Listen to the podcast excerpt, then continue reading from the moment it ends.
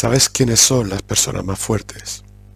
Las que cuando tienen un problema, callan, no lo comparten, no se lo dicen a nadie. Simplemente se dedican a afrontarlo y resolverlo. No es que sea malo decírselo a nadie, pero hay muchas personas que cuando tienen un problema, lo único que hacen es contarlo a quien tienen a su alrededor y no resolverlo. Esas no serían las personas más fuertes porque no lo resuelven. Esas serían las personas más resistentes porque están acostumbradas a aguantar, a soportar, a resistir un problema.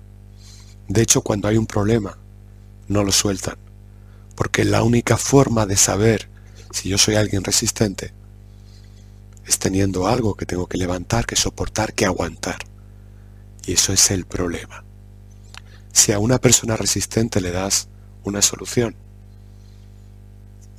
no la quieren. Siguen metidos en el problema. Si a una persona resistente le quitas el problema, no saben, no saben quiénes son, porque solamente se definen por el problema. Así que tiene mucho sentido que una persona resistente, especializada en resistir, siempre tenga un problema delante. Y si no, lo crea. Eso te pasa a ti y me pasa a mí. ¿Cuándo sabes que estás en dinámica de ser alguien resistente? Cuando se resuelve algo en tu vida y de pronto te empiezas a preocupar por otra cosa que hasta ese momento no te había preocupado. Pero, y esto lo decimos mucho, necesitamos estar preocupados por algo. Necesito estar preocupado por algo, ¿por qué? Porque estoy acostumbrado a resistir. ¿Quieres ser alguien que resista o alguien fuerte, que resuelva? Este ejemplo te lo he puesto otras veces.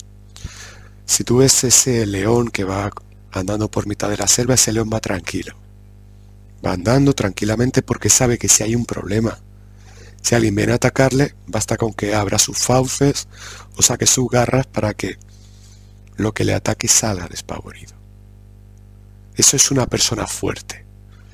Vas tranquilo por la vida y si hay un problema, sabes que lo vas a resolver. Porque en tu vida ya has estado enfrentándote a muchos problemas y ya has resuelto todos ellos. Es decir, estás por encima. El problema está abajo y tú estás por encima de ese problema. Esta es, por ejemplo, una de las dinámicas que se trabaja en la hipnosis para borrar pensamientos negativos y la hipnosis para rediseñar tu vida. Dos sesiones para adoptar esa mentalidad de éxito, de resolución. Porque se confunden los términos muchas veces yo soy una persona que no ve problemas, soy una persona negativa, soy una persona que se, perdón, una persona positiva, una persona que se engaña a sí mismo para decir, ese problema no existe.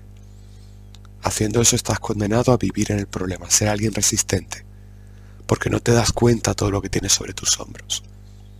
Pero si te pones como meta ser una persona fuerte, vas a ser esa persona que resuelva lo que tiene delante. Por eso creo, desde mi humilde opinión, que la psicología positiva tal y como se nos ha vendido como una corriente predominante, no es útil para que seas una persona fuerte. Solamente es útil para que seas una persona resistente. Busca un problema y siempre sonríe ante el problema. Pero no estás harto de enfrentarte a problemas. No estás harto de tener siempre una preocupación en mente. Si es así, coge tu camino hacia ser una persona fuerte. Basta ya de ser resistente. ¿Cómo sabes eres una persona que resiste bien los golpes, teniendo algo que te golpee continuamente? ¿Cómo sabes que eres una persona fuerte? Porque alguien te intentó golpear y le devolviste el golpe Nadie más lo ha intentado. ¿Te das cuenta lo sencillo que es? Y no te estoy hablando de que golpes físicamente a nadie. Te estoy hablando de que veas los golpes que trata de darte la vida para tumbarte. Y que tú te levantes y te rebeles ante esos golpes. Y continúes haciendo tu camino. Alejándote de ese golpe. Eso es ser una persona fuerte. Ese concepto de fortaleza se asocia mucho al concepto de rebeldía asociado a la libertad en las tres fases para libertad de la masterclass en las relaciones. Ese concepto de la fortaleza también te aleja de el perfil de revolucionario que ya sabes que te atrapaba. Y por supuesto te aleja mucho más del perfil de esclavo, que te hace ser alguien atrapado que no sabe que está atrapado.